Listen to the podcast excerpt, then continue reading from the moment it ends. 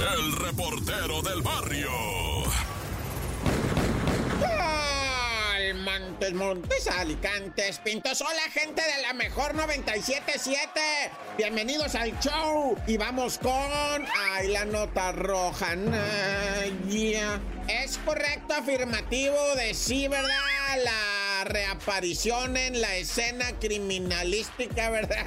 Del país. Reapareció el Comegatos, aquel que se hiciera famoso ¿ah? por andarse masticando los cueros de un gato que presuntamente estaba muerto, pero salió en un video. ¿Se acuerdan que hasta cruza una calle y lleva el gato así, le va pegando unas mordidas como si fuera una torta de lomo con quesillo y milanesa y salchicha tipo cubana, ¿verdad? Pero sin piña, por favor, sí póngale jamón cebollita y chipotle. Ay, ¿qué andas haciendo? ¿Qué receta, reportero? Una de esas, ¿verdad? Bueno, pues regresemos al comegato. Resulta ser que este vato, allá en Azcapotzalco, pues es chacal. No más que, pues está medio piratowis, va medio tumbado por andar metiéndose la sustancia. Y pues una vez fue torcido en un video comiéndose un gato. Y ahora fue torcido porque atracó a una doña que se iba trasladando por una avenida la camarada y este vato llegó le, con un cuchillo del pan de esos de sierra, que ni punta tiene, que son chatos, pero tiene la sierra y llegó y le dijo, ¿qué onda camarada? Afloje una feria o la tumbo, va.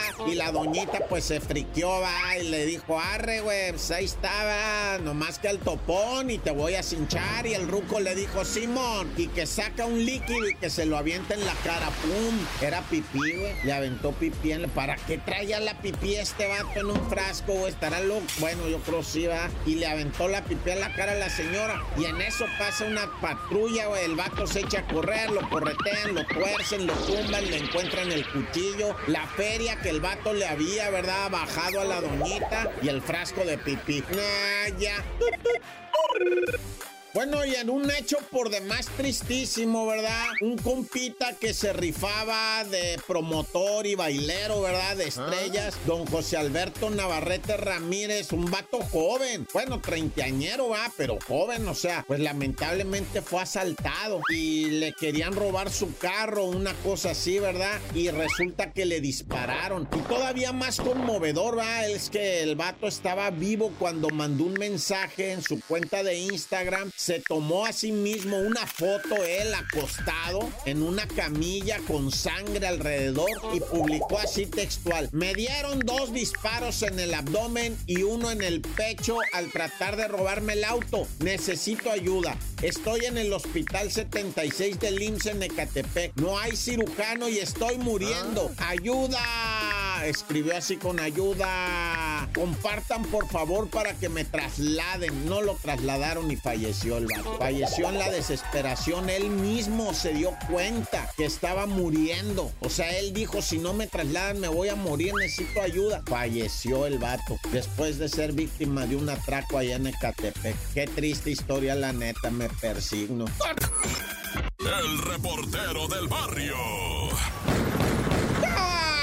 Montes, Montes, Alicantes, Pintos. Mira, aquí te voy a platicar una historia que es como parte del complemento, pero todavía no es el final de la historia. Ah. ¿eh? Te había platicado lo que viene siendo que allá en la colonia Tablas del Pozo eh, encontraron a una pareja asesinada a tiros.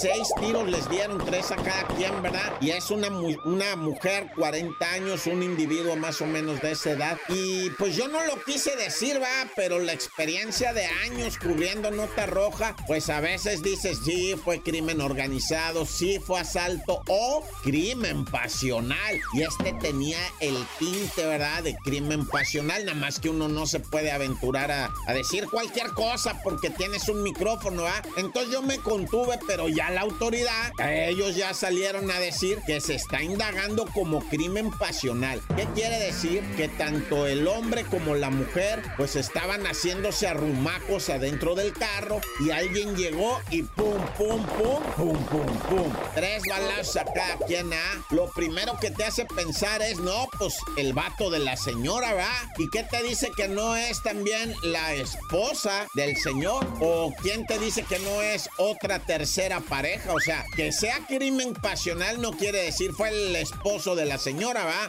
O la esposa del señor. A lo mejor hay una tercera, cuarta pareja involucrada. Hay triángulos, hay rombos, hay octágonos, pentágonos amorosos. Uno no sabe, ¿verdad? O sea, hay quien tiene un triángulo, hay quien tiene un cuadrado, hay quien tiene un rombo amoroso. Pero pues, es real, es real. ¿Para qué la jugamos? Y ahorita la autoridad dice, esta pareja acribillada a tiros, ni fue asaltada, ni traían vínculos con la droga, ni nada de eso, pues queda lo pasional.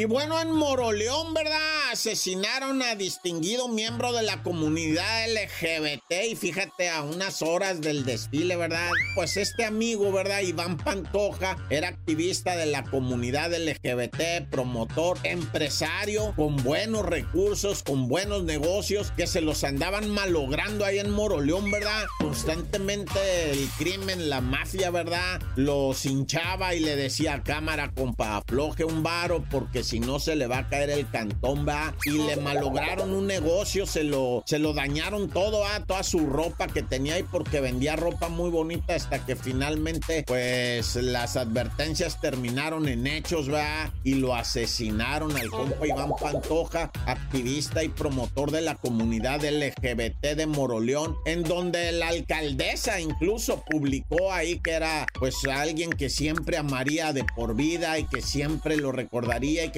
pues, le hubieras puesto policía pues, si te estaba dice dice el vato, no que tanto lo querías tú alcaldesa, no que tanto lo cuidabas, no que tanto, pues ahí está, le hubieras puesto un policía para decir, ahí estate, no vayan a hacerle algo a mi compa, pero bueno, ya yo para qué me meto. Tan tan se acabó corta.